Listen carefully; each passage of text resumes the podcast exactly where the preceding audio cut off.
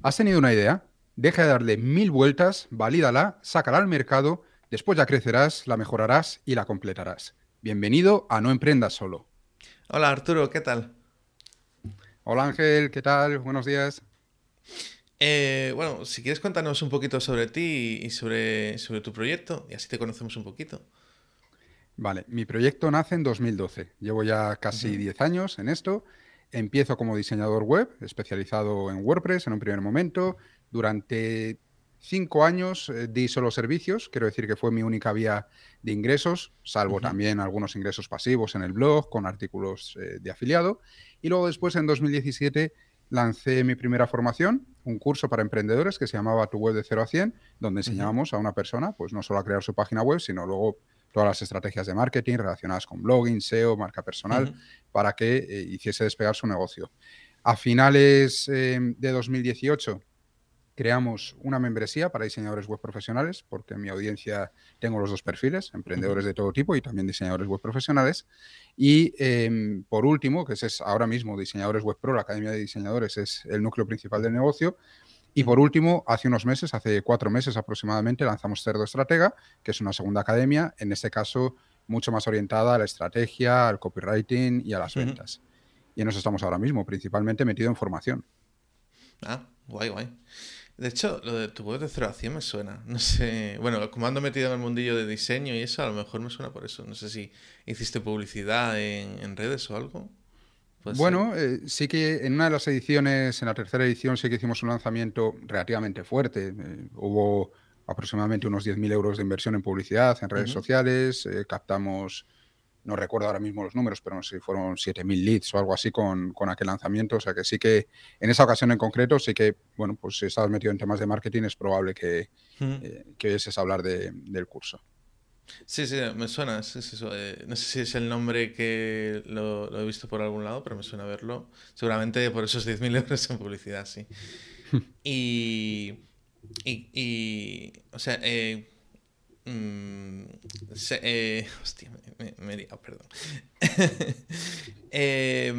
o sea, cuando contacté con, bueno, no contacté contigo directamente, contacté con, con María entonces, sé que tienes un asistente virtual, entonces te quería preguntar, eh, bueno, un poco qué tal la experiencia ¿no? con asistentes virtuales, que he conocido a varios, y también eh, cuál tú crees que es el momento de contratar a un asistente virtual o delegar tareas, porque imagino que creció la cosa y ahí necesitabas ya delegar a alguien que te ayudara, ¿no? Sí, el primer o la primera asistente virtual que tuve, la primera vez que busqué ayuda fue en 2015. Hasta entonces me había encargado yo de todo. En 2015 tuve una primera asistente virtual. Estuvimos unos meses, la cosa no acabó de cuajar. Mm. Más que nada porque mm, me daba la sensación de que repetíamos el trabajo. Es ah, decir, que la comunicación no era fluida, que por ejemplo, eh, mira, para que veas un poco el proceso a la hora de gestionar el correo, recibíamos un correo, ella mm, lo quería contestar, pero no sabía o, tenía mm. dudas, me preguntaba a mí, yo le decía lo que tenía que decir y respondía. Con lo cual, en muchos casos, yo le daba una respuesta por escrito que directamente, si se la pasaba al cliente, pues me ahorraba ese salto, ¿no? ese paso mm. intermedio. Entonces, eh, no funcionó del todo bien. No, yo veía que, no, que el dinero que estaba metiendo ahí no me ahorraba tanto tiempo ni me ayudaba a crecer. En fin, no, no acabó de cuajar. Luego he tenido colaboradores, he tenido gente en nómina, eh, hemos eh, creado equipo por otros lados. Por ejemplo, llevo con Carlos, que es mi, compañero que me ha ayudado a hacer las páginas web y ahora se encarga del soporte técnico de las academias, soporte, mantenimiento y cosas de estas. y, llevo con él desde 2016. Pero la verdadera diferencia ha sido ahora con María, mm, porque he tenido entre medias varios asistentes virtuales. Pero eh, aquí han ocurrido dos cosas. Primero, que María es muy buena en lo suyo, eh, es una persona súper independiente, capaz de tomar las riendas del negocio y supera con creces lo que podríamos llamar eh, las competencias de un asistente virtual. Realmente está más al nivel de un project manager que se encarga prácticamente de tu negocio. pero aparte de que ella sea buena, aquí se dio otra circunstancia que fue definitiva para que esto funcionase y es que yo aprendí a delegar. Es decir, Hmm. Hasta la fecha, hasta el verano pasado, que fue cuando aprendí realmente y cuando contraté a María, no sabía delegar. Eh, yo había intentado en varias ocasiones hacerlo, pero nunca he conseguido crear un equipo con eficacia. Eh, hmm. Al final, siempre el cuello de botella he sido yo, siempre los problemas eh, los he causado yo, porque era el que causaba, pues eso, todos los atascos, todos la falta de fluidez en el trabajo. Y yo es que no sabía realmente cómo delegar. Entonces contraté un mentor en el, en el verano pasado y fue el que me ayudó. Eh, empezamos, por ejemplo, por tema de herramientas. Él me dijo, mira, ¿cuántas herramientas tienes para esto? ¿no? Para organizarte, para las tareas, para eh, guardar documentación. Y nos dimos cuenta de que yo estaba trabajando con veintitantas herramientas que se podían reducir a cuatro. ¿vale? Por ejemplo, Notion, para toda documentación. En lugar de tenerla en Trello, en documentos eh, de Google Drive, en Em, en Asana, que teníamos por ahí también cosas, tenemos en Discord, todo repartido en mil sitios, lo centralizamos todo, ¿vale? Y lo mismo, pues eso, con tareas, documentación, procesos, em, unificamos las herramientas. Y solo con eso es verdad que te ahorras una cantidad de tiempo impresionante, lo tienes todo mucho más organizado. Hmm. Muchas veces no necesitas personas que hagan determinados trabajos porque las propias herramientas te funcionan muy bien para, para organizarte. Y a partir de ahí, cuando entró María, yo ya sabía cómo tenía que delegar por supuesto, no tenía mucha experiencia tampoco y estoy aprendiendo todavía, pero ya sabía un poquito más de qué iba el tema y eso le ha facilitado un poco a ella el incorporarse al, negocio. Yo ya sé lo que tengo que hacer, sé lo que no tengo que hacer y bueno, pues entre el uno y el otro, el haber encontrado una buena profesional y que ya sé un poquito más de qué va el tema, pues eh, hemos conseguido, la verdad, ir mucho más rápido, avanzar mucho más rápido en esa colaboración de lo que teníamos previsto. Pues está bien eso, porque sí que la verdad que veo gente, eh, que la gente, bueno, y yo mismo, ¿no? Eh, intentan delegar, pero mm, hay algo falla, ¿no? Normalmente intentas delegar cuando ya vas a tope de trabajo y como que no tienes tiempo tampoco de formar a esa persona o decirle, mm, pues mira, las cosas se hacen así o así, o, ¿sabes? De, de tener ese primer contacto. Es como que, que vas un poco pillado por el toro, ¿no?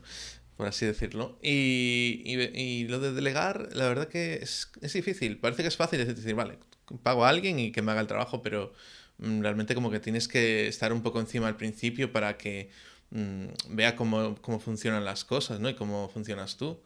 Eh, mm, ¿Tienes algún consejo eh, para delegar?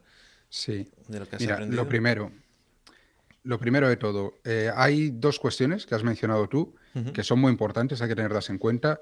Punto número uno, que si esa persona va a trabajar en un área que no es tu especialidad, por ejemplo, en el caso de María, es la organización del negocio, la gestión, eh, comunicaciones. Yo siempre he sido un desastre con el email. Nunca he sido capaz de tener ese tan ansiado, ese unicornio del inbox cero, ¿no? De la hmm. bandeja completamente vacía. Pero de hecho, ahora todavía tengo muchísimos correspondientes de responder. Con lo cual, si yo no soy una persona eficaz, que no soy capaz o, no sé cómo organizar bien esa parte de mi negocio, lo que no puedo es enseñarle yo a una persona. Claro. Mm. Si viene María y le digo, mira María, el correo lo gestionamos así, le estoy enseñando malas manías, le estoy enseñando cosas que yo mismo no estoy haciendo bien. Entonces, como emprendedores, tendemos a hacer eso, a enseñarle al, que llega cómo hacemos las cosas. Pero claro, si no las estamos haciendo bien, le estamos enseñando mal. Y eso es contraproducente. Mm. Yo en mi caso lo que quería era una persona que ya viniese rodada y de aquí eh, también hay que, mm, hay que sacar una lección y es que tú tienes dos opciones básicamente a la hora de contratar o subcontratar. Coger un diamante en bruto, una persona que está empezando, que quizá no tiene mucha experiencia, pero que puede tener mucho talento y mucho potencial, o coger una persona que viene rodada. Yo considero que tienes que coger una persona que viene rodada, por lo menos para según qué puestos. La primera contratación del negocio, la que va a ser tu mano derecha, tiene que ser una persona con mucha capacidad, ¿vale? Que ya eh, tenga, que no la tengas tú que formar, porque esa persona va a ser la que coja las riendas del negocio rápidamente, la que te quite a ti de una gran carga de trabajo y la que luego va a tener la responsabilidad de formar a los demás. Por lo tanto, si tú, para llegar a ese punto en el cual esa persona está suelta, necesitas dos años, pues no es productivo, ¿vale? No, estamos haciendo las cosas bien. Entonces, por lo menos para esa primera persona necesitas a alguien que esté ya muy rodado o, bastante rodado, en mi opinión, ¿eh? que ya te digo, no soy un experto en el tema, pero yo desde luego lo considero así. Y a partir de ahí, pues quizá, si ya tienes, por ejemplo, como en mi caso, un diseñador web senior, como es Carlos, pues si quieres puedes coger una persona que está empezando y que Carlos la vaya formando poco a poco. Ahí sí puedes meter talento más joven, más eh, inexperto, si quieres, ¿vale? Pero en los primeros puestos, en los más importantes, los que tienen que, de alguna manera, eh, sostener el negocio en, este traspaso, ¿no? De, autónomo a empresa o a equipo, pues sí que creo que tiene que estar eh, bastante rodada y tiene que saber lo que, está, lo que tiene entre manos, vaya.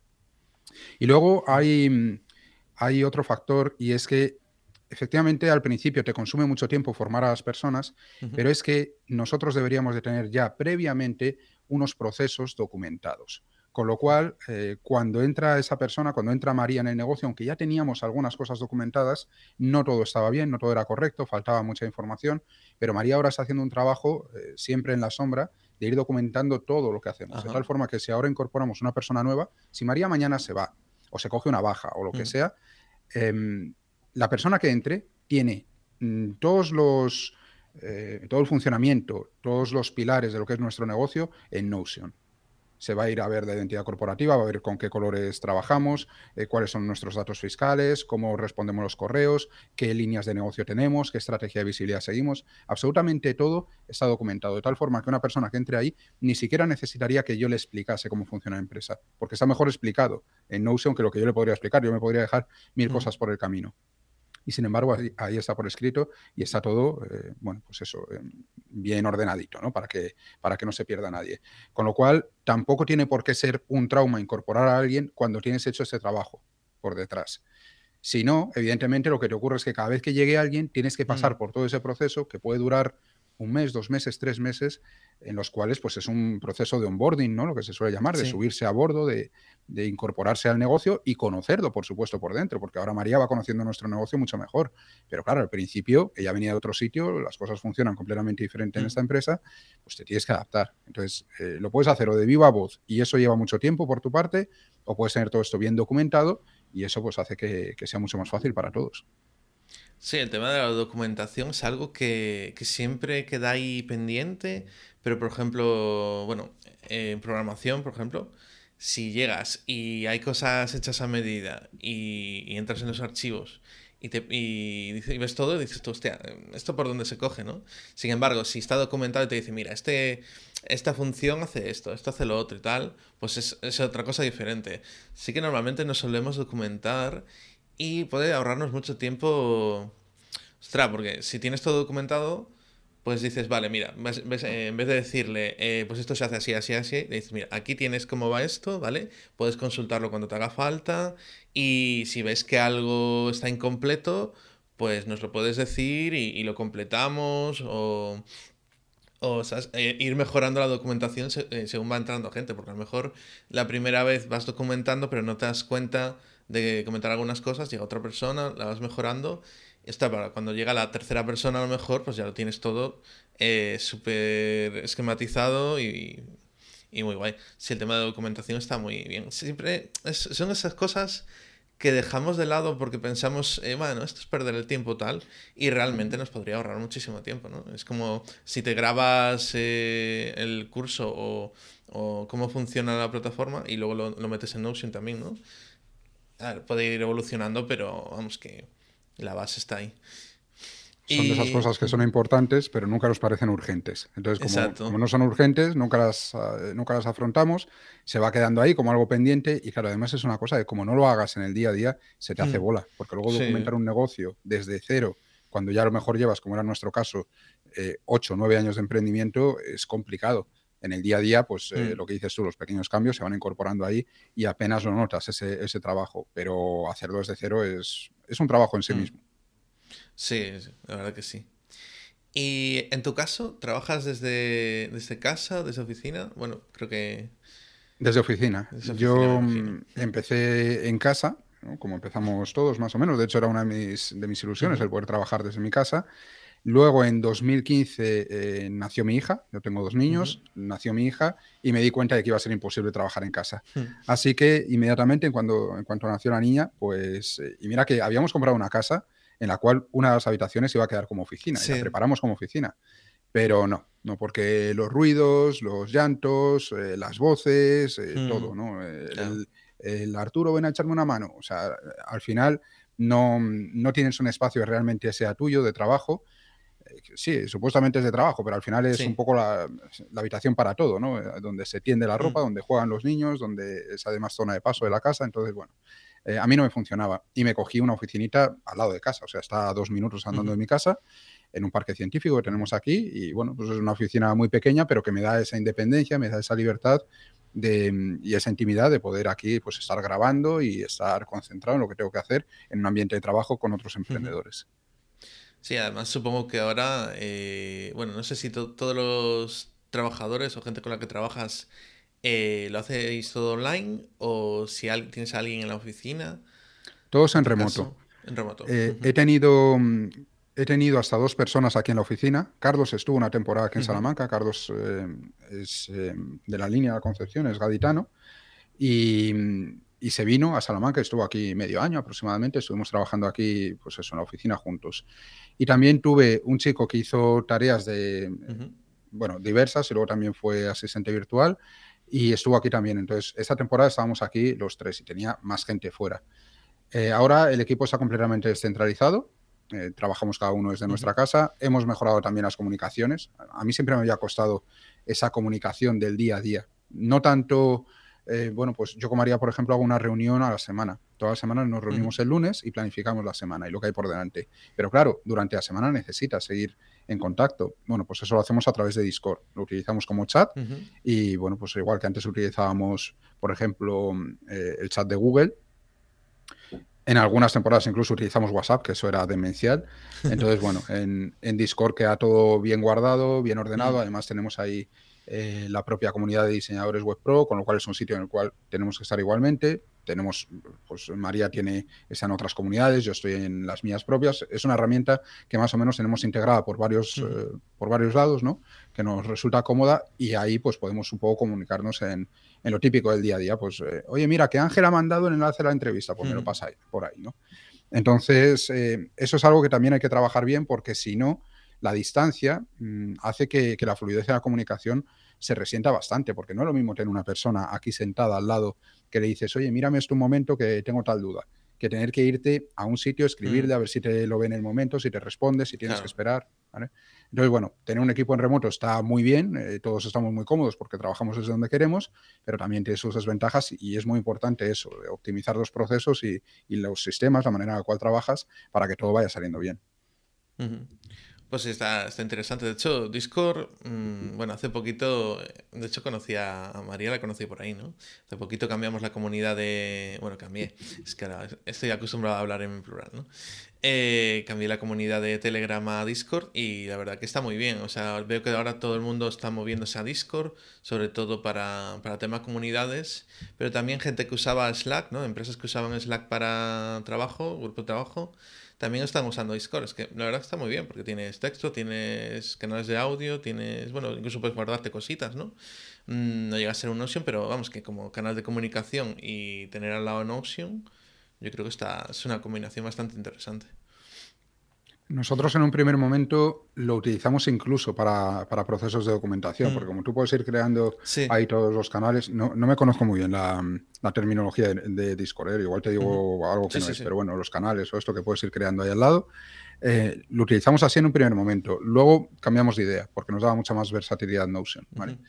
Pero lo hemos dejado básicamente, pues eso, como, como chat. Y luego sí que es verdad que, por ejemplo, para la comunidad de, de diseñadores web pro, pues te permite eso, tener todo, pues es como un foro. Es como un foro donde vas organizando todo por temáticas, queda todo muy bien estructurado, puedes mencionar a la gente, puedes incorporar cualquier tipo de, adjuntos, puedes hacer directos, como bien sabes y tal. O sea, tiene eh, mucha versatilidad y luego te queda todo guardado, que era uno de los problemas de Slack. Que en Slack, si quieres que te quede un registro, un histórico, tenías que pasar por caja y era bastante, bastante caro. El precio por usuario era muy elevado. Sí, te, guarda un histórico relativamente corto, ¿no? O sea, si tú mm. estás en una comunidad en la cual el soporte sea por, por Discord, tú puedes entrar seis meses después, un año después, y tienes todas las conversaciones, es decir, no lo ves desde el momento en el cual entras, como por ejemplo en un grupo de WhatsApp, sino que eh, ves absolutamente todo lo que se ha publicado en ese canal, lo cual está genial para hacerte un repaso entero y ver las conversaciones que han tenido, porque al final es un aprendizaje en sí mismo, o sea, ver las conversaciones que han tenido otros compañeros, lo que se les ha dicho y demás, tienes ahí para leer horas y horas de contenido extra. Si aparte puedes fijar mensajes, entonces dices, vale, esto es importante, lo fijas y va quedando ahí. Y en vez de leerte todo el historial, te puedes leer solo lo que esté fijo, le puedes poner permisos. Sí, la verdad que es como el sustituto del foro, ¿no? Porque antes se usaban mucho los foros, pero bueno, hay foros que siguen estando ahí, pero son los grandes. Digamos, ahora, eh, montarte un foro para una comunidad es inviable casi. O sea, tienes que tener muchísima gente. Tú piensas que para montar un foro necesitas una página web, a ver cómo te va en el móvil o si tienes que entrar por el navegador. Mm. Si lo montas, por ejemplo, con WordPress suelen dar un montón de problemas con la caché o con los plugins de caché. O sea, hay, eh, hay infinidad de problemas ahora mismo. Para mí los foros mm, han hecho un servicio brutal eh, en Internet, pero me parece que el, foro que conocemos de toda la vida está obsoleto ahora mismo a nivel técnico, a nivel de usabilidad, ¿no?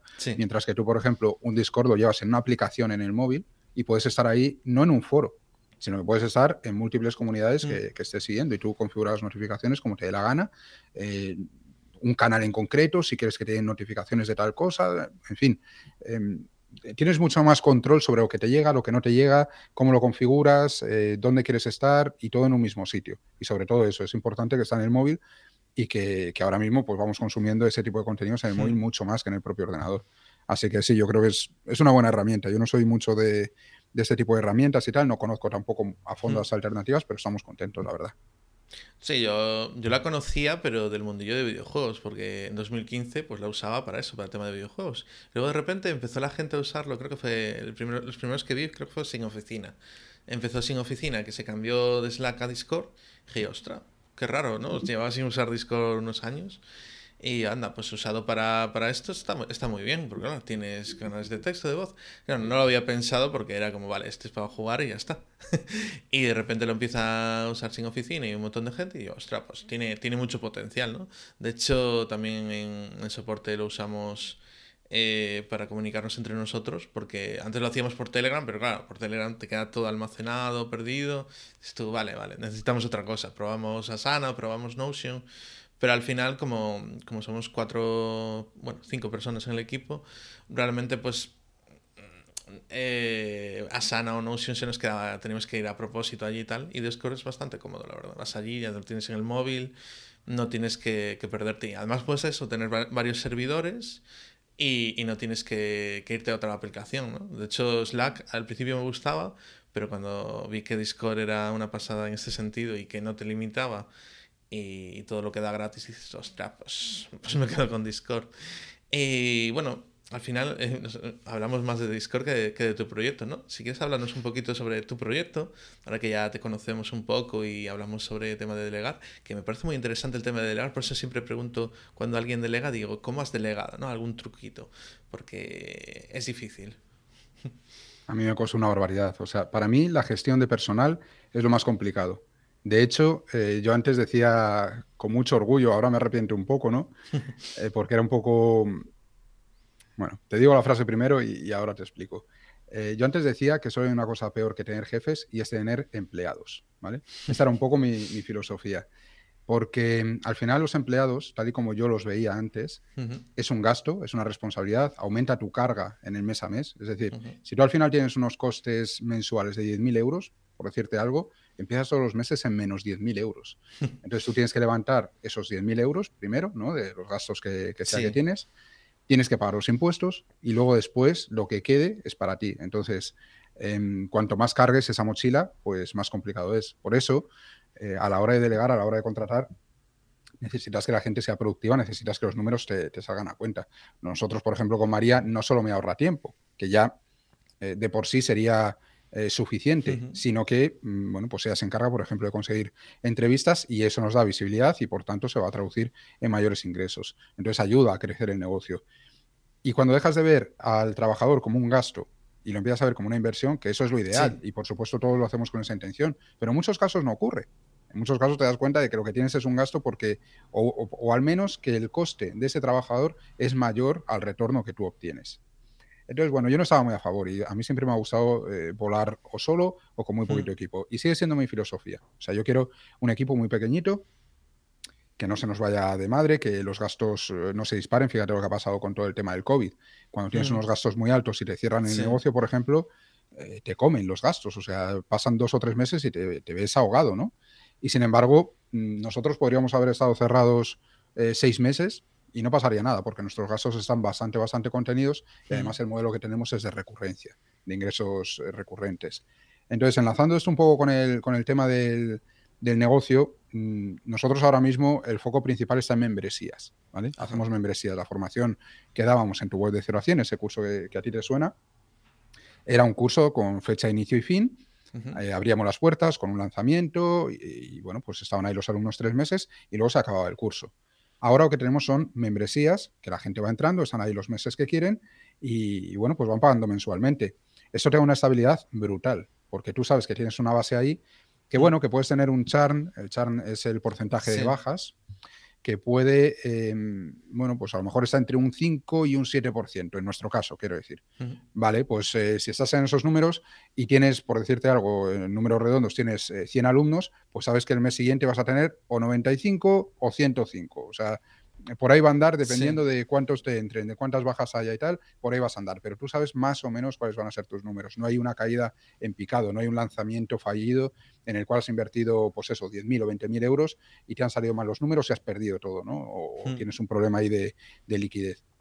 Entonces es un modelo que a nosotros nos gusta mucho porque, pues eso, nos da eh, mucha estabilidad, tenemos pocos gastos, entonces eh, lo que hemos notado en los últimos tres años casi ya, pero bueno, los dos últimos años hemos duplicado la facturación cada año. Hemos crecido en todos los años, desde que empecé a emprender no ha habido ningún año que haya cobrado menos que el anterior, pero mm, normalmente mi ritmo de crecimiento estaba en un 15, un 20, un 25% al año, dependiendo, ¿no? Porque también hacer crecer un negocio con servicios es mucho más complicado, porque al final pues dependen de tu tiempo. A ver, es mucho más complicado entre comillas, ¿no? O sea, tú, yo podría haber montado una agencia de diseño haber metido bastantes o haber metido varios trabajadores y aumentas la facturación. Pero no necesariamente, lo que te decía antes, no necesariamente tienes por qué aumentar el beneficio. Aumentas la facturación, pero si estás aumentando el gasto en una proporción similar, no tienes más beneficio que lo que tenías. Sin embargo, sí que tienes, eh, pues eso, unas responsabilidades bastante más elevadas. Yo no quería montar una agencia, em, me gustaba más esta otra línea eh, de, la formación porque me resulta mucho más escalable y me siento más cómodo mm. en, ese, en ese papel. Y mm, cuando vas mezclando todo esto, es decir, recurrencia, escalabilidad, em, estabilidad, em, ausencia mm, de, picos y valles, porque nosotros nos hemos cargado mm, esos picos y valles que teníamos, pues los números siempre van a mejor. Yo siempre digo que mi membresía, con que vaya en verde, me da igual que crezca un 5%, un 10, un 20, lo que sea. Pero mientras vaya en verde quiere decir que vamos mejor que antes. Y dado que ahora ya tenemos una situación solvente, estamos bien económicamente, todo lo que se irá mejor pues va a ser eso, ¿no? Mejorar una situación que ya de por sí es buena. Entonces ahora mismo, pues en los dos últimos años eso, hemos duplicado la facturación. En 2020 duplicamos la de 2000, o sea, sí, en 2020 la de 2019, en 2021 hemos duplicado la de 2020 y este año, pues no sé, porque también mantener un, un, un ritmo de duplicar la facturación todos los años es muy complicado, pero la idea es eso, es, seguir por esa línea, ¿no? De, ir aumentando ingresos lo más fuerte que podamos. Sí, la verdad que el tema de Membership Site es muy interesante. Eh, la gente todavía, fíjate que está Netflix, está Spotify, HBO, 50.000, ¿no? Cada vez hay más membresías. Y sin embargo la gente todavía no le acaba de coger el punto. O sea, si le dices Spotify o Netflix, lo cogen en un momento. Pero si tú le dices eh, cobrar mensualmente, se pierden, ¿no? Pero es un, es, un, es un sistema de negocio muy interesante, tiene sus pros y sus contras, ¿no? Eh, el pro es eso, tú cobras al mes y normalmente, a ver, hay gente que, se va, que va, gente que viene, ¿no? Pero es algo que se mantiene más o menos estable. Al principio sí que notas un subidón, en algún punto pues mm, la gente que no le gusta pues se, baja, eh, se da de baja, ¿no? Te, vas teniendo luego un churn rate a lo largo del tiempo, pero sí que es algo que tienes ahí y más o menos se, mantiene estable y digamos que te da una estabilidad. No es como los servicios que dices tú, vale, hoy vendo una consultoría o alguna web o lo que sea y, ya está, y queda ahí y luego tienes que volver a, coger otro cliente, ¿sabes? Vas, es como más picos y valles que decías tú, ¿no? Sin embargo, el membership es más, más estable. es un negocio muy interesante. Lo único malo es que, claro, tienes que aportar valor constantemente o tienes que dar un servicio todos los meses. O sea, no es solo cobrar mensualmente. Si quieres cobrar mensualmente, tienes que trabajar mensualmente. En ese sentido, a nivel de constancia, mm, eh, ¿algún consejo para mantener ese ritmo? Porque veo que mucha gente le cuesta, eh, bueno, a mí también me cuesta el tema de la constancia, ¿no? Pero eh, sobre todo eso, tienes que, tienes ahí como un como una responsabilidad de, de, hacer contenido todos los meses, de, de aportar valor y, es ese miedo de decir, y si en algún punto me quedo sin, bueno, de quedarse sin contenido, al final es un mito, ¿no? Pero mucha gente tiene ese miedo de, ostras, y si llega un punto que no tengo contenido, no puedo aportar valor o lo que sea, ¿qué hago? Entonces, ¿cómo llevas un poco ese, ese tema? Para mí, el problema de que se agote el contenido no existe como tal, hmm. porque eso, porque es infinito, ¿no? La cantidad de cosas que puedes hacer, pero sí corres el riesgo de alejarte demasiado de lo que era originalmente el propósito de la academia. Hmm. Es decir, nosotros, por ejemplo, en Diseñadores Web Pro, lanzamos la academia para que sea em, un lugar en el cual los diseñadores web aprendan estrategia y gestión del modelo de negocio. Como tú bien sabes, porque estás metido en ese mundillo, hay infinidad de artículos, vídeos y formaciones técnicas relacionadas con la creación de páginas web. Técnicas, ¿vale? Sobre plugins, sobre códigos, sobre herramientas, etcétera. Pero no había ninguna, sigue sin haber la parte de la nuestra, basada en la parte estratégica. Y es realmente ahí donde se corta el bacalao en un negocio de diseño web, en un negocio de diseño web y de cualquier tipo de negocio, vaya. Pero te quiero decir que los diseñadores web, cuando no saben gestionar la problemática del diseño web, por ejemplo, pues cómo conseguir clientes, cómo conseguir más visibilidad, cómo negociar con ellos, cómo vender las páginas web más caras de lo que estaban vendiendo hasta ahora, cómo comunicar eh, el valor que tiene su propuesta, la diferenciación que puede tener su propuesta con respecto a, la competencia, cómo gestionar las etapas de un, de un, desarrollo, que es donde se te va toda la rentabilidad. Porque tú puedes cobrar mil euros por una página web y eso yo siempre digo que ni es mucho ni es poco. Mm, si son mil euros por una web que has tardado 48 horas en hacerla, está muy bien. Si son mil euros por una web que te has tirado seis meses, pues evidentemente vas a salir del mercado, no es rentable, no es viable. Em, con lo cual, en esa parte del desarrollo, en que tú seas, seas capaz de, gestionar bien los desarrollos y la comunicación con el cliente en toda esa etapa, eh, es donde realmente se va a definir si tu negocio es viable o no. Y luego después, cómo vas a retener a ese cliente a lo largo del tiempo, cómo lo vas a fidelizar. O sea, son mil aspectos que no tienen nada que ver con cuestiones técnicas y que tienes que saber gestionar, porque si no es muy complicado de mantener un negocio de ese tipo. Porque tienes que estar consiguiendo clientes continuamente. Entonces, consigue clientes, haz las páginas en tiempo, que no tengas problemas con los pagos, que te pasen todos los contenidos cuando necesitas. Es muy difícil hacer todo eso si no sabes exactamente cómo hacerlo. Entonces, nosotros lanzamos la academia por ese lado. ¿Qué ocurre? Que la parte estratégica al final tiene un cierto recorrido, pero se agota. Es decir, cuando has cubierto ya determinadas cosas, eso se agota y empiezas a ampliar el abanico porque efectivamente eh, quieres entregarles más contenido. Y digo quieres porque no tendrías por qué necesariamente. ¿vale? Ahora, ahora explico esto. Entonces, tú les quieres entregar más contenido y al abrir el abanico empiezas a meter herramientas, empiezas a meter casos eh, de estudio de cómo hacer tal cosa, cómo hacer esto otro, pero poco a poco te vas alejando del núcleo principal de la estrategia. Que, hombre, si todo eso está bien alineado con tu público, mm. es decir, con los diseñadores web, y son temas interesantes para ellos, no tiene por qué suponer un problema. Pero las membresías lo que ocurre muchas veces es que se acaban convirtiendo en cajones desastre, mm. que, porque vas sumando un curso cada mes, por ejemplo, tú llevas ahí cinco años, por decirte algo, y tienes metidos 60 eh, cursos, ¿vale? Hmm. Entonces, claro, es, es, un volumen, es un tamaño que al final la gente no lo consume. Mucha gente, y esto eh, desde el otro lado, desde el lado del consumidor, muchas veces no se ve, pero nosotros los que estamos dentro sí lo sabemos. Muchas veces la gente no se va, no se va de la academia porque haya poco contenido, sino porque hay mucho. Hmm. Y se agobian y se abruman. Y llega un momento en el cual dices, estoy pagando X dinero, no estoy consumiendo ni la décima parte de los contenidos que hay, hmm. por lo tanto estoy tirando la mayor parte de mi inversión. Que hay gente que hace un ejercicio de decir, bueno, vale, vale, estoy pagando 10, 15, 20, 50 euros al mes y no aprovecho todo, pero aprovecho lo que me interesa y con eso me vale. Bien, pero se genera esa sensación de que estoy tirando mi dinero porque no lo estoy aprovechando y me estoy agobiando porque veo a otras personas que sí que están haciendo cosas y hmm. yo no. Entonces empiezan los, los, sentimientos de culpabilidad, de que esto no estoy aprovechando y tal, y se dan de baja. Por eso te decía antes que no necesariamente tienes por qué dar contenido todos los meses. Tú podrías tener una membresía en la cual creas una serie de contenidos, claro que sí, pero luego después eh, que sea una membresía básicamente basada en soporte. Sí. Tú tienes un núcleo de contenidos y luego después le resuelve las dudas relacionadas con todo eso. ¿Vale? O podrías hacer una membresía en la cual entren y el contenido sea eh, tipo drip content, que se vaya liberando poco a poco. De tal forma que tú tienes, imagínate, 20 cursos, no haces más, no haces más que 20 cursos. Y a medida que va entrando la gente, pues cada mes se le libera un curso pero mm, si tú hiciste ese contenido hace tres o cuatro años, si es un contenido de evergreen, es un contenido atemporal o que caduca bien, que, madura o que envejece eh, bien, pues eh, puede entrar una persona hoy hacer un contenido o consumir un contenido que tú hiciste a lo mejor hace dos o tres años y poco a poco va recibiendo todo ese contenido. Y tú no lo tienes que estar haciendo en el mes a mes, porque lo va recibiendo poco a poco.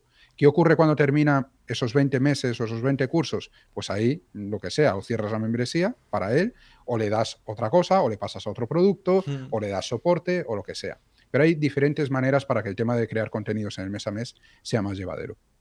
Es lo más complicado, sin lugar a dudas, de una academia o de una membresía de formación, porque al final es eso, es eh, muy exigente. Para mí, lo más exigente en mi emprendimiento es la creación de contenidos, porque crear algo mm, es mucho más duro que resolver soporte. Por ejemplo, el soporte te hacen preguntas que tú ya sabes o que puedes investigar un poco y las resuelves y ya está. Pero crear contenido, mm, sentarte ahí, estructurarlo para que lo entiendan bien, eh, con ejemplos, eso a mí por lo menos me, lleva muchísimo trabajo. Entonces, eh, ¿cómo lo hago yo para que, mm, eh, para que me resulte lo más llevadero posible? Pues principalmente intento hacer cosas que a mí me gustan. Que por supuesto tengan una salida en el mercado, pero que a mí me guste. En Diseñadores Web Pro es toda la parte estratégica, esa es mía, ahí no hay contenidos de terceros, pero luego cuando hemos empezado a saltar a herramientas, a cosas que a mí se me van un poco más de las manos, porque hay especialistas ya, pues por ejemplo tenemos un curso de SEO, eh, de SEO local. Yo no he hecho SEO local en mi vida. Hmm. Pues en vez de hacerlo yo, traemos a un especialista en SEO local y que lo haga él.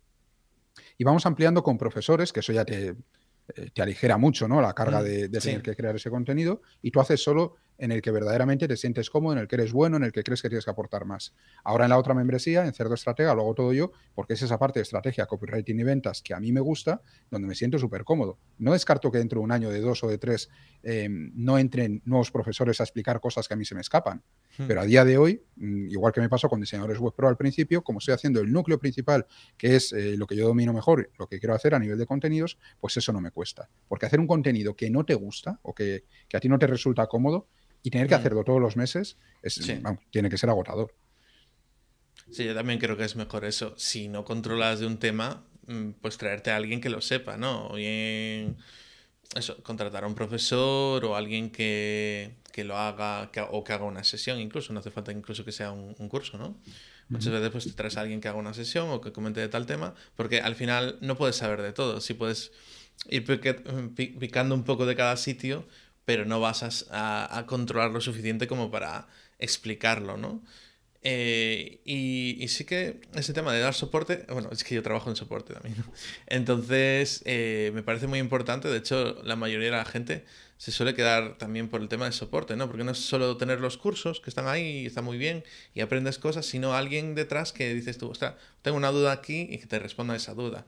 Entonces sí que a lo mejor puede ser incluso más interesante tener unos cursos que, por ejemplo, en el tema de, diseño de web o de tema de tecnológico, mm, a lo mejor pasan seis meses y ya está obsoleto. Entonces, a lo mejor es mejor tener menos cursos, pero actualizados y que haya un soporte detrás y, que te vayan guiando, ¿no? Incluso hacer, aparte de los cursos, pues hacer algunas sesiones o algún.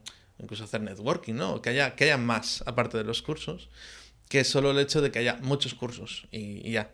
¿Sabes? Porque si tienes muchos cursos, pero mm, se te van quedando desactualizados, y claro, imagínate, que llegas a tener 300 cursos y no, y no puedes actualizarlos porque es una locura, ¿no? Entonces, igual es mejor tener, no sé, imagínate, 20, 50 cursos, pero que puedas ir actualizando eh, cuando haga falta y tener un soporte ahí muy potente. Pues al final igual no hace falta tanta cantidad. Nosotros siempre, siempre decimos que al final em, lo que tienes que aportar en una membresía para que sea sostenible a lo largo del tiempo son contenidos no pirateables. Hmm. Es decir, tú te vas a YouTube, tú tienes en YouTube una cantidad de formación brutal y cada vez más y, sobre más temáticas. Pero es que además, aunque a la gente le guste cómo explicas tú, los cursos se piratean. Hmm. Y ahí mm, se comparten luego por un montón de sitios y tal. O sea, si lo único que entregas es contenido, hay muchísimo contenido gratuito, ¿vale? No, no creo que sea suficiente a estas alturas. Entonces, ¿qué tenemos nosotros para compensar o para añadir un plus de valor a, esa comunidad, ¿no? a esa academia? Pues ya hemos hablado antes del canal de Discord, donde pueden hablar entre ellos y tal, y consultarse cosas. Tenemos una bolsa de empleo una bolsa de empleo en la cual las ofertas que van llegando a arturogarcía.com, ofertas de pues, eh, solicitudes de presupuesto, se las vamos derivando a nuestros alumnos. Con lo cual, hay alumnos que se pagan la academia de dos, de tres, de cuatro años con un solo cliente, ¿vale? Que consiguen a través de la bolsa de empleo. Tenemos el soporte que, como bien dices, hay alumnos, nosotros tenemos muchos alumnos en diseñadores web pro que no son eh, diseñadores, que son emprendedores de otros perfiles.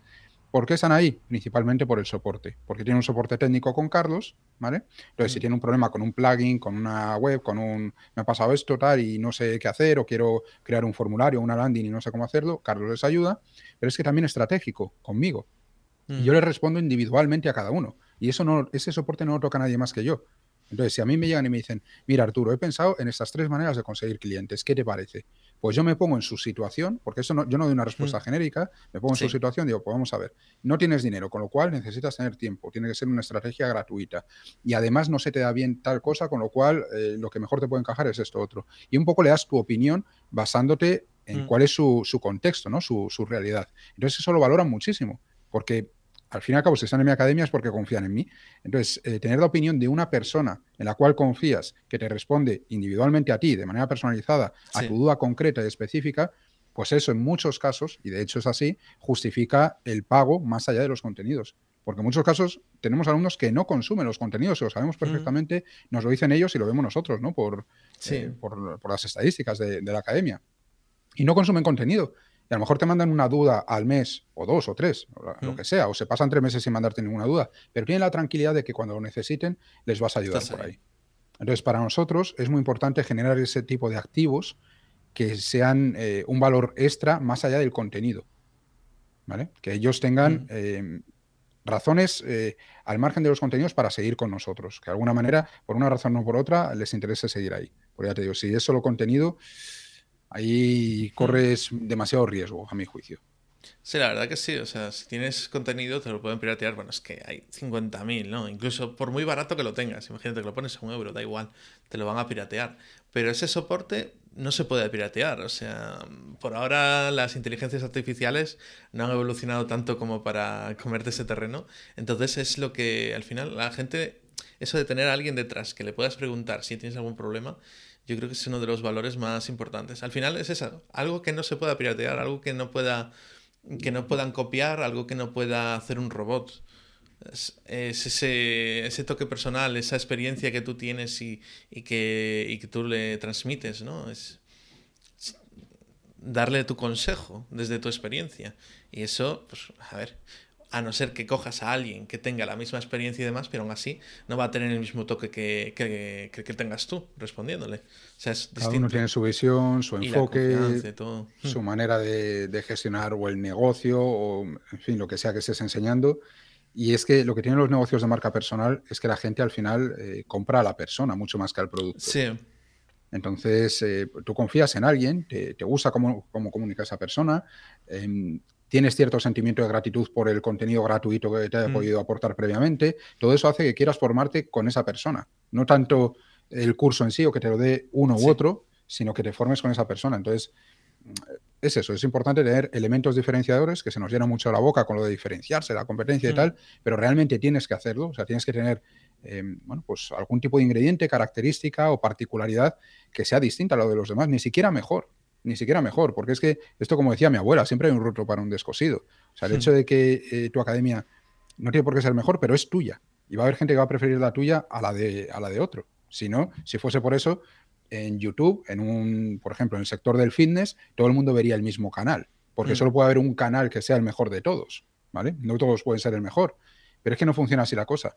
Es que cada persona tiene su tono, puede ser más serio comunicando y eso que le hmm. guste a unos, puede ser más pues estoy pensando, por ejemplo, Romo Alfons. Romo Alfons mm. tiene un estilo muy histriónico, muy, ¿no? así mm. como muy energético y tal.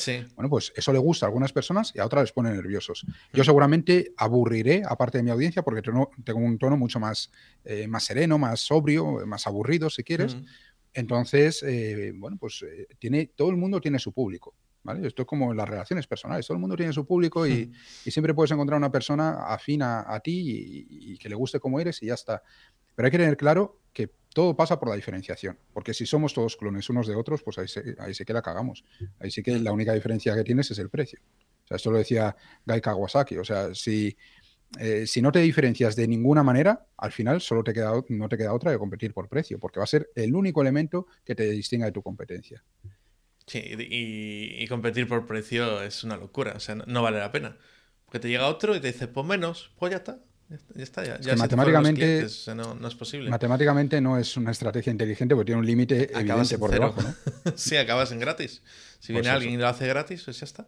Ya no tienes nada. Pero sin embargo, si aportas un valor y realmente te diferencias y la gente le gustas, es eso que la gente aparte como que va cogiendo más, va cogiendo confianza con una persona, le va cogiendo cariño, ¿no? Y dices tú, vale, hay muchas personas que tengan este tono, pero al final cada uno tenemos nuestro toque personal, ¿no? Y, y ese toque, pues, encajará a unos y a otros no. Otros, algunos dirán, pues eres muy serio o eres muy, ¿no? Por ejemplo, imagínate, tu caso, pues algunos pueden decir que eres muy serio, pero a algunos le puede gustar, es decir, mira, yo es que no busco a alguien que se ponga a hacer mmm, monadas en, en YouTube, busco a alguien que sea más serio y me diga tal. Y a lo mejor otra persona dice, bueno, yo no busco algo tan serio, busco a alguien que, bueno, aparte de aprender y tal, pues me entretenga, ¿no?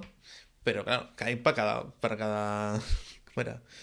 Bueno, cada más... Sí, para cada roto hay un descosido. Exacto, para cada roto hay un descosido. Creo que es la primera vez que lo escucho, pero aquí encaja perfecto. Pues mmm, no sé si quieres compartir algún consejo para la gente que esté empezando a emprender, o sea, la gente que empieza ahora y está que no sabe, está ahí un poco perdido, ¿no? Porque veo mucha gente que está perdida, es, es dar ese primer paso. No sé si tienes algún consejo y así ya vamos cerrando. Joder, Ángel, ¿sabes qué pasa? Que, que es que me pillas en un momento en el cual estoy de un cabreado con Hacienda, impuestos, historias de estas que, que, es que todos los consejos que se me pasan por la cabeza tienen que ver con eso. O sea, yo ¿qué le diría a un emprendedor que empiece ahora? Pues yo que sé, que emprenda en Andorra, por ejemplo, en vez de en España. O sea, no, sé, no sé cómo decirte. Eh, a ver, hablando un poco, un poco en serio. Eh, y esto sí que va en serio, ¿eh? O sea, el tema de impuestos se está poniendo cada vez más duro. Ahora están ahí con la subida que quieren hacer de las cuotas de autónomos y tal. Sí. Va a afectar a cualquiera que, que, gane, bueno, que tenga de rendimiento neto más de mil euros. O sea, todo el que sea de mil eurista para arriba como emprendedor va a acabar pagando más.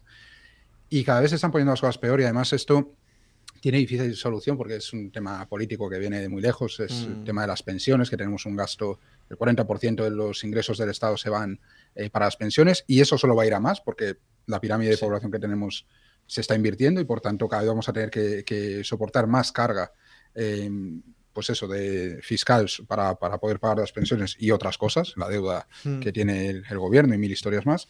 Entonces, lo que quiero decir con esto es que lo más normal es que en los próximos años la presión fiscal vaya en aumento. En los próximos años, en los próximos 5, 10, sí. lo que sea. Con lo cual, y enlazo esto con los chavales que están emprendiendo ahora o con la gente que está empezando mm. ahora en el emprendimiento. A día de hoy, para mí ya no es una opción cobrar barato. No es una opción. Antes eh, se hacía como vehículo para empezar, para arrancar, para, mm. bueno, pues empiezo cobrando poco y luego voy subiendo y tal. Es que no vas a aguantar. No vas a aguantar. No. Si resulta que eh, cobrando barato mmm, en impuestos vas a pagar como mínimo, como mínimo, como mínimo, como mínimo, el 35-40 de lo que generas, estoy incluyendo, esto es facturación, ¿vale? Tú al final facturas, imagínate, mil euros, que vale, que el IVA no es para ti, que ya sabemos que es para el Estado, pero al fin y al cabo tú has generado mil euros, ¿vale? Con tu mm. trabajo, tú sí. has generado, has producido mil euros. De esos mil euros, el IVA quítalo. Y quita un mínimo de un 15% de IRPF. Mínimo. Con lo cual ya estás en un 35% sí. de lo que hayas facturado. O sea, tú le emites una factura a un señor de mil euros y te quedan 750 como mucho. Como mm. mucho. O, o 700 o lo que sea, ¿no? Según lo que sea. Ahora bien, a medida que vas poquito a poco subiendo, a medida que vas facturando más, se aumenta, porque el IRPF es un impuesto progresivo, sí. con lo cual cada vez pagas más. Y llega un momento en el cual puedes llegar a pagar un 60%, ¿vale? Mm. Un 60% de lo que tú estás facturando no queda en tu bolsillo. Entonces, si vas a aprender, o sea, si vas a emprender, tienes que saber esto, tienes que darte cuenta de que se te va a ir mucho más dinero de que al principio eh, la gente se piensa, porque al principio sí. dicen, no, bueno, es que la cuota autónomo son 50 euros, vale, los mm. primeros meses. Y tengo un IRPF del 7, sí, al principio, sí. te están ayudando con eso, ¿vale? Pero va a ser al principio, un año, dos años como mucho, pero nadie emprende para dos años, porque al principio mm. es la parte más complicada y luego eh, el beneficio viene después, ¿no? Como si dijésemos. Sí. Pues tienes que ser consciente de todo eso y tienes que hacer las cosas bien desde el principio, sabiendo que vas a tener que facturar cada vez más para que los números te salgan y sobre todo evitar la mentalidad de, de empleado. Muchas veces decimos, mm. eh, bueno, yo hacía páginas web en una agencia, me voy a poner por mi cuenta. Tu trabajo ya no es hacer páginas web, ¿vale? Mm. Tu trabajo en la agencia sí era hacer páginas web, porque estabas rodeado de eh, una, una, chica que se encargaba de la administración, de un SEO que posicionaba las páginas, de un CEO que era el que contrataba y el que definía estrategias y ponía la pasta. Ahora tú como emprendedor ya no eres un empleado, ya no eres un diseñador web, eres un emprendedor, eres un empresario.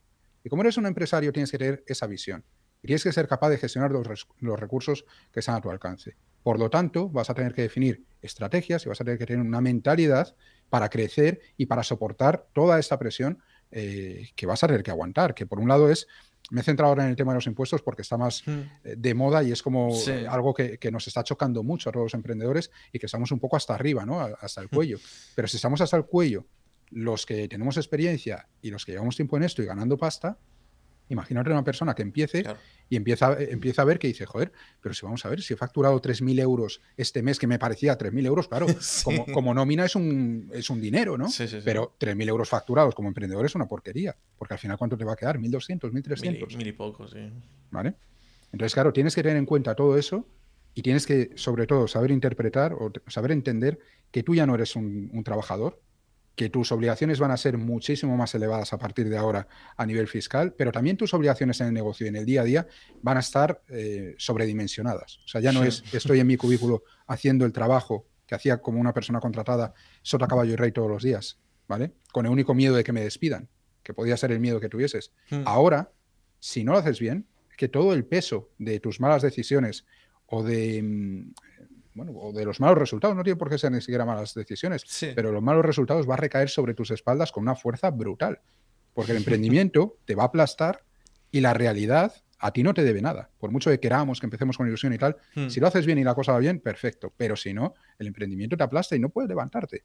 Porque eso es una presión muy fuerte.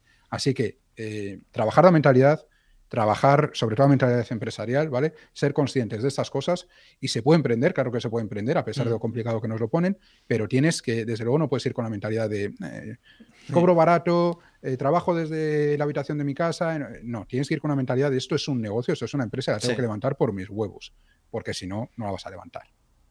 Exacto, es que, ostras, eh, es algo que no te das cuenta al principio, ¿no? Yo al principio hacía cálculos cuando empecé de autónomo y digo yo, bueno, pues más o menos, pues cobraba, no sé, cobraba 16 euros. Y dice, bueno, vale. El primer año que estás con... O sea, 16 euros la hora me refiero. Eh, el primer año que estás con la tarifa plana, pagas 50, 60 euros. Vale. Bueno, en mi caso empecé con 6 meses y al cabo de poco pues, la pasaron un año, ¿no? Pero bueno, en mi caso eran 6 meses, tarifa plana, sí, 60 euros. Luego ya pasas a 100, creo que pasé a 150 por ahí y luego ya eran 200. ¿No? Y ya después te dan el palo de los 300, ¿no? Pero poco a poco también va siendo eso, ¿no? El IRPF el primer año 7%, tal, después pasas al 15 ya, entonces acaba siendo eso, un 21% de IVA, un 15% de, de IRPF, eso ya es un 36%, bueno, no es realmente un 36% porque hay que hacer otro cálculo, ¿no? Sí. Pero entre eso y después los 300 euros de cuota, eh, si pagas una gestoría, y si no, pues, eh, o sea, yo pago una gestoría por el hecho de dejar ese... O sea, no tener que hacerlo. O sea, yo eh, estudié ADE, ¿vale? Sé de tema empresarial. Entonces sé cómo funciona y podría hacerlo yo. Pero ese tiempo que se te va, pues a lo mejor si lo dedicas a hacer otra cosa, es un costo de oportunidad bastante grande. Y aparte que si la lías, o sea, si no lo haces bien, puede ser un problema. Entonces yo en ese caso, pues digo, mira, eh, te- si hay que hacer tema de impuestos o lo que sea, se lo paso a una gestoría. Entonces ya son, eh, que si casi 300 euros de cuota, que si 60 euros de gestoría, o 50 los que sea. Eso ya, eh, claro, tienes que tener en cuenta que esos 350 euros que digo yo ahora, no son 350 euros lo que tienes que facturar. Para eso tienes que facturar a lo mejor 400 o, o más eh, euros. o sea, tienes que sumarle el IRPF. Y luego, aparte, a tu cliente no son solo 400 euros con el IRPF, ¿no? Tienes que decirle 400 euros masiva. Y luego encima le tienes que sumar la, la cuota. Bueno, digo, o sea, tu beneficio, ¿no? Bueno, para no trabajar gratis, porque hay, hay meses que igual puede ser que no cobres nada y estés pagando por trabajar. Claro, un mes facturas 3.000, otro mes facturas 0, otro mes facturas 500, otro mes facturas, yo qué sé, 4.000. O sea, no, no, es, no es algo, no es como en el tema de, un, por ejemplo, un membership site o un sueldo que tú digas que tienes más o menos una estabilidad. No, un mes cobras mucho, a lo mejor un mes te salen tres trabajos, y grandes o lo que sea, y con esos tres trabajos estás seis meses y en los seis meses no cobras nada. O sea, sí que hay que trabajar mucho esa mentalidad, porque aparte tienes que conseguir clientes. O sea, no es solo hacer el trabajo porque dices vale, yo hago webs. Voy ahí y digo, hago webs. Vale, hago webs. Ah, genial. Me parece muy bien que hagas webs. ¿Y, qué? ¿Te contrato a ti o contrato a los otros 500 que hacen webs? Entonces tienes que ser la persona que consiga los clientes, la persona que trate con los clientes, que es algo que a mí me gusta, pero hay mucha gente que le cuesta, ¿no? El hecho de tratar con el cliente y, claro, y si yo le digo algo y le parece mal o, o cómo lo oriento por aquí, por allá, tienes que ver el tema de presupuesto, tienes que ir poco a poco viendo cuánto tiempo te lleva hacer las cosas, porque el cliente normalmente te va a decir, ah, vale, tienes una bolsa de horas, ¿vale? Y tantas horas, ¿vale? Y te lo pago. Y al dinero que tú digas. El tema de bolsa de horas es un poco relativo, ¿no? Entonces, normalmente te va a decir, vale, ¿cuánto me va a costar esto? Entonces tú tienes que saber más o menos cuánto tiempo te va a llevar. ¿Sabes? En vez de decirle, no, mira, son, yo qué sé, 50 euros la hora, ¿no? Ejemplo, yo cobro por ahí, 50 euros la hora. Eh, masiva y tal. Y el tiempo que sea. Y normalmente el cliente no te va a decir, ah, vale, sí, sí, 50 euros masiva el tiempo que te haga falta. ¿No? Te dirá, mm, vale, sí, tú cobras tanto la hora, vale, pero ¿cuánto me va a costar hacer esto? Entonces tú tienes que decir, pues me va a llevar 20 horas. es que desde mi punto de vista no puedes presupuestar nunca por horas. Mm. Es decir, una cosa es que tú a nivel interno te organices así y digas, oye, mira, em, yo voy a dedicarle a esto 10 horas y voy a cobrar a 50, con lo cual van a ser 500 euros. Pero al cliente le das un presupuesto cerrado y no le explicas las horas. No se lo explicas. si ¿Por qué? Exactamente. Primero, porque lo que necesita es, un, es el, gasto que va a suponer para él, la inversión que va a suponer para él. Y lo segundo, em, a medida que tú aumentes tu facturación por hora, se va a generar un rechazo por parte del cliente, ¿vale? A tus precios. Lo cual eh, genera una paradoja y es la de que cuando yo empezaba tardaba más en hacer mi trabajo, ¿vale? Eh, ahora tardo mucho menos, con lo cual al cliente le voy a dar un mejor servicio, pero en, encima entregado mucho más rápido, con lo cual eso tiene que tener un premio también para mí y, por eso cobro más, porque no tiene sentido. imagínate que antes tardabas en hacer un trabajo 10 horas y ahora tardas 2. Mm. Claro, si no subes tus tarifas, al final encima ganas menos dinero, porque si tú cobrabas a 16 euros la hora y tardabas 10 horas y ahora tardas 2, pues antes cobrabas 160 euros y ahora cobras 32. No tiene sentido, ¿vale? No tiene sentido por hacer el mismo trabajo. Con lo cual eso se tiene que premiar. ¿Qué ocurre? Que tú tienes que seguir cobrando por esas dos horas de trabajo, porque al final no son tus dos horas de trabajo, es el resultado que entregas. Mm. Cuando tú entregas ese resultado, tienes que seguir cobrando tus 160 euros o tus 180, 200 o 500, me da igual. Con independencia de que hayas tardado una hora, dos, cinco. Y aquí no se trata de decir, es que me ha llevado esto que circula, ¿no? Por ahí tanto por internet. Es que no es apretar un tornillo, es saber qué tornillo apretar. No, no se trata de eso. Mm. No se trata de eso. Se trata de que tú vas a entregar un resultado que tiene un valor determinado. Y mm. va a haber personas que van a tardar dos meses en hacerlo y tú vas a tardar dos días. Al cliente le tiene que dar igual y si no le da igual, tú se lo vas a ahorrar. Sí. El hecho de saber cuánto cobras tú por tu hora de trabajo. Mm. Es que eso no importa, tú estás cobrando por un resultado que vas a entregar. Ahora, si tú le dices al cliente, oye, mira, es que yo ahora ya soy muy bueno, pues no se lo vas a decir explícitamente, pero él es lo que va a percibir. O, sí. O sí, o se lo vas a decir, me da igual. Y tú le vas a decir, ahora soy muy bueno, voy a tardar muy poco tiempo y te voy a cobrar 150 euros la hora. Hmm. Eso va a generar un rechazo inmediato en la inmensa cantidad de los clientes. ¿Por qué? Porque ellos no cobran tanto. Y como no cobran tanto, y en este país somos como somos, van a percibir que eh, su trabajo está infravalorado y que el tuyo es, eh, es una tarifa demencial. Y eso no admite discusión ninguna porque siempre que viene un técnico a casa, en cualquier casa de este país, dicen, joder, es que me cobró solo 50 euros por venir. ¿No? Eso es algo que, ¿cuánto cobra no sé qué? Y, joder, el dentista, ¿y cómo se ha subido el precio y tal? ¿Y cómo se ha subido a la parra el jardinero que antes me cobraba no sé cuánto y ahora me cobra no sé qué? Ya es que al jardinero también le suben la, gasolina y también tiene que comprar maquinaria. Claro. Y también eh, quiere mejorar en su negocio. Y también te lo está haciendo mejor que te lo hacía hace cinco años cuando contrataste la primera vez. ¿Vale? Pero vemos el aumento de precio, porque normalmente nosotros no ganamos más. Los sueldos apenas suben o apenas han subido en los últimos 15 años en este país. Las pensiones, lo mismo. Eh, mm, los funcionarios igual, sí, que sube un 2%, un 3%, vale, muy bien, pero si está eh, la inflación en un 7%, estamos perdiendo eh, poder adquisitivo todos.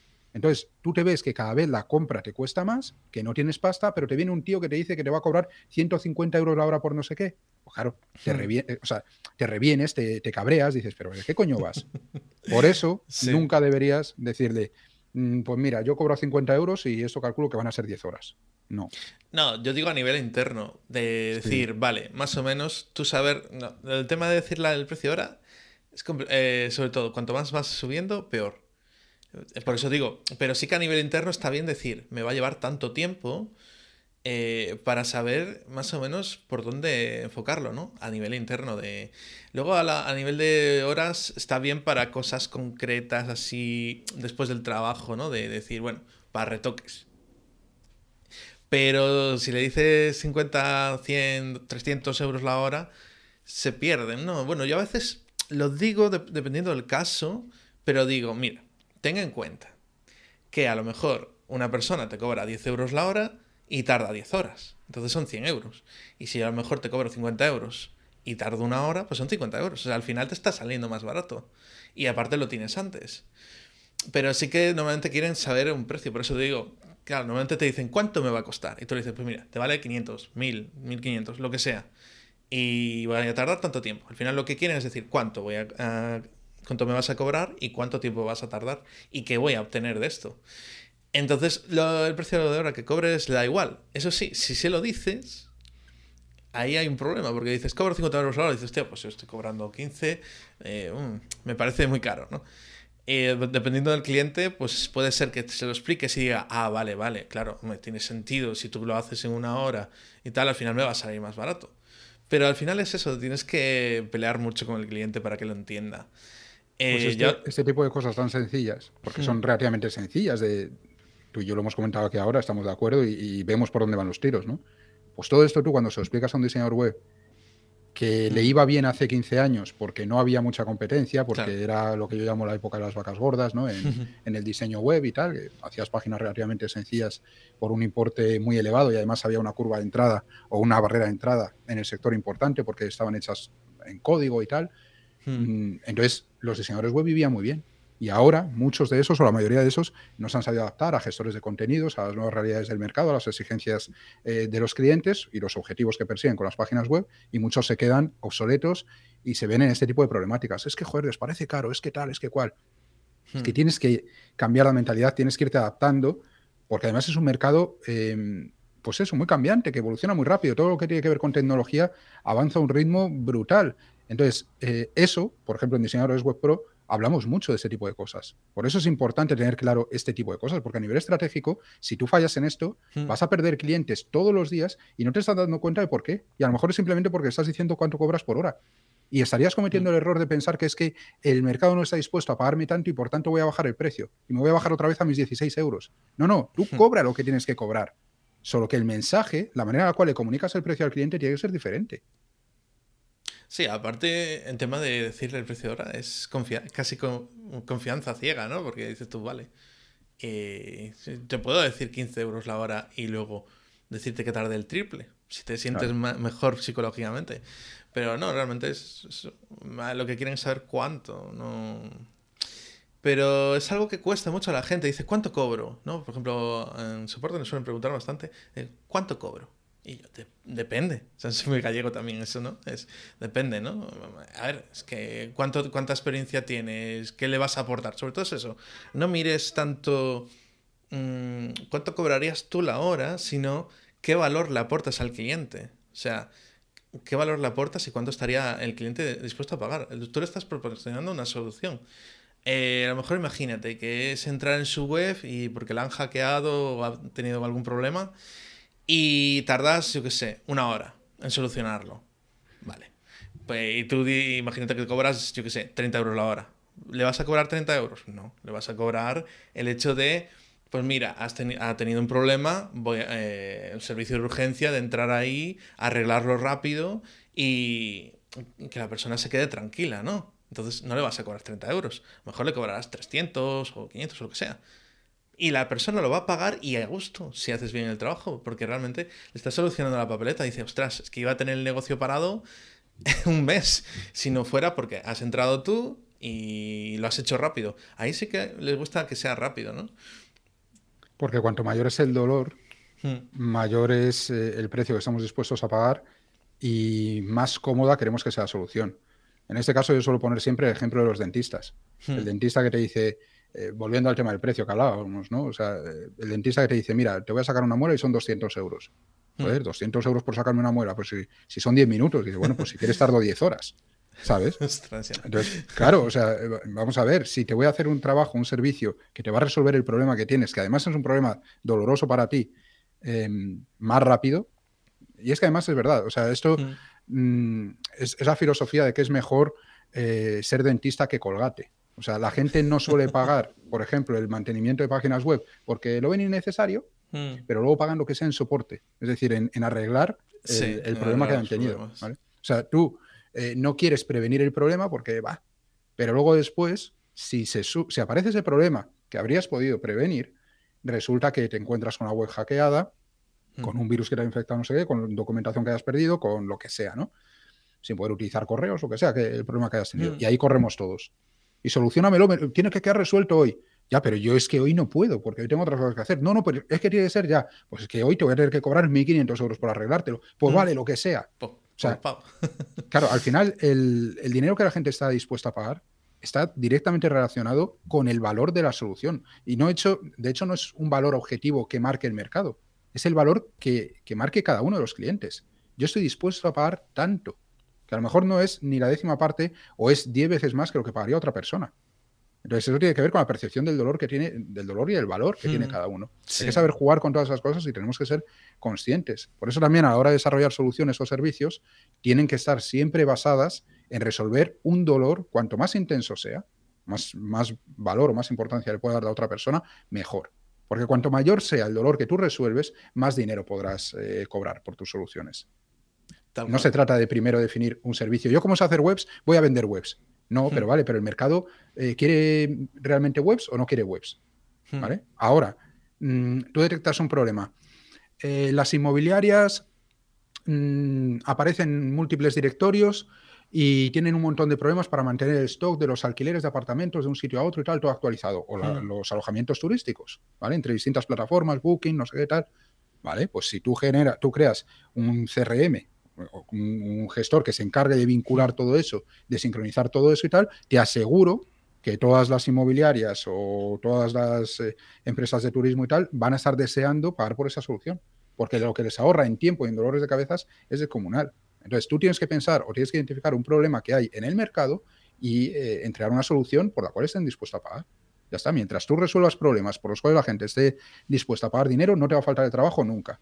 Ahora, si tú te inventas un trabajo porque a ti mm. te mola hacer páginas web súper guays con mm. sliders y animaciones de no sé qué, aunque nadie las quiera, pues te comerán los mocos, por muy bueno que seas en lo tuyo. Claro, al final es eso, mm, aportarle lo, que buscan, buscar esos puntos de dolor, esa cosa que necesitan y, e, y, ofrecerle una solución. Al final la gente quiere soluciones, no quiere un producto ni un servicio. O sea, yo no quiero que me vendas tu, tu libro, yo quiero algo, o sea, yo no voy a comprar tu libro por ser tu libro. Yo voy a comprar tu libro porque me va a solucionar un problema. Pues sí, muy, muy interesante todo, Arturo. La, la, verdad que yo creo que aquí se han sacado bastantes conclusiones y ha salido todo muy fluido. Así que genial, muchísimas gracias. Eh, voy cortando ya para que no se haga. que la verdad que cuando es, cuando es una charla interesante, que al final las entrevistas suelen ser súper interesantes, y aquí me, me puedo tirar. Eh, Podría tirar todo el día hablando, pero sí que hay que ir cortando. Eh, más que nada porque después tengo también otra entrevista y para no robarte más tiempo, que el tiempo es oro. Eh, muchísimas gracias por todos los consejos, todo el valor aportado. Yo creo que de aquí se van a sacar muchísimas conclusiones y bastantes cosillas que a tener en cuenta. El tema de esa mentalidad de ya no eres un empleado, eres un emprendedor, es muy importante. Y el tema de los impuestos, tenerlo en cuenta también, porque si no va a llegar a un punto que se te acaba la tarifa plana y vas a decir, ostras, ¿y ahora qué hago de mi vida? Porque tengo que pagar, o sea, tienes que, para que te valga la pena un mínimo, como que tienes que cobrar mínimo mil euros, ya, por lo bajo, para que te valga un poco la pena y no trabajar gratis. Entonces, pues oye, y eso si te vas a Mercadona, si te vas a Mercadona te pagan más. O sea, te quiero decir, es que, claro, es que eh, si emprendes por mil euros, asumiendo el riesgo que tenemos y la incertidumbre, mil cosas, es que yo creo que aquí, o estamos aquí para que nos vaya bien de verdad y para hmm. ganar pasta y tener un mejor nivel de vida, o si no, pues que sinceramente. sueldo fijo ahí está. No, se, no se justifica en, estos momentos, ahí como está todo. No, sí, porque si haces los cálculos, mm, a lo mejor te deprimes. Es mejor no hacerlos. hay que saber que la cosa está mal y que, hay que ganar mucho, pero, pero si los haces, yo cuando les hago estos números a la gente de mi academia y les digo, tú para ganar tanto vas a tener que facturar el doble. No se lo creen. Hmm. No se lo creen y se lo explicas y les dices, mira, tal, tal, tal, tal. Y, o sea, las caras, si, si, estás, por ejemplo, en una sesión en directo, en un Zoom o lo que sea, como estamos tú y yo aquí ahora, o sea, empiezas a ver cómo se van poniendo las caras blancas, ¿sabes? Cómo empiezan a caerse las mandíbulas. Sí. Y algunos esa noche no, no duerme, ya te lo digo yo. Yo cuando digo, de lo que ganes, la mitad no lo vas a ver, y dicen, Claro, porque tú dices, bueno, sobre todo si dices a nivel, de gente que conoce, le dices, pues bueno, más o menos, así de media, eh, cobro tanto la hora. Dices, loquísimo, ¿no? Tal. Sí, sí, pero de eso realmente veo menos de la mitad y dicen, ah, ostras. Entonces le empiezas a decir y empiezas a quejarte de tema de cuota y dicen, eh, bueno, estoy bien de empleado. pero a ver, es, otro mundo. O sea, tienes que tener esa mentalidad y querer ir a, a tope, o sea, querer ir a, a, lo mejor. Pues muchísimas gracias, Arturo, ha sido un placer. Eh, de hecho, no te conocía, cuadró porque hablé con María, eh, que entró en la comunidad y tal, y dijo, oye, soy asistente eh, virtual de Arturo que está buscando tal, y yo, pues bueno, pues tampoco te conocía a ti. Ahora me doy cuenta que en algún punto vi publicidad, gracias a esos 10.000 euros invertidos, ¿no? Y oye, pues, pues muy, muy interesante todo. Te, te avisaré cuando salga la entrevista. Y nada, eh, muchísimas gracias. Y bueno, recordar a la comunidad, que siempre me olvido, de, bueno, en noemprendasolo.com barra comunidad podéis ir al Discord. Y bueno, eh, comenta dónde te podemos encontrar a ti. Lo has comentado por el medio, pero bueno, así al final siempre digo eh, que vean dónde te pueden encontrar a ti si necesitan estrategia y... A mí no me gustan redes sociales, así que en redes sociales no me van a ver prácticamente en ningún sitio. Eh, me pueden encontrar en arturogarcía.com, en diseñadoresweb.pro y en cerdoestratega.com. En cerdoestratega.com es donde se pueden suscribir y donde van a recibir eh, correos sobre pues eso, estrategia, copywriting y ventas y también donde vamos eh, informando de la apertura de las academias porque las abrimos, las cerramos y tal. Entonces ahora están cerradas las dos. Cuando se vayan a abrir, cualquiera de las dos, pues iremos informando por ahí. Genial. Pues muchísimas gracias, Arturo. Muchas gracias a ti, Ángel.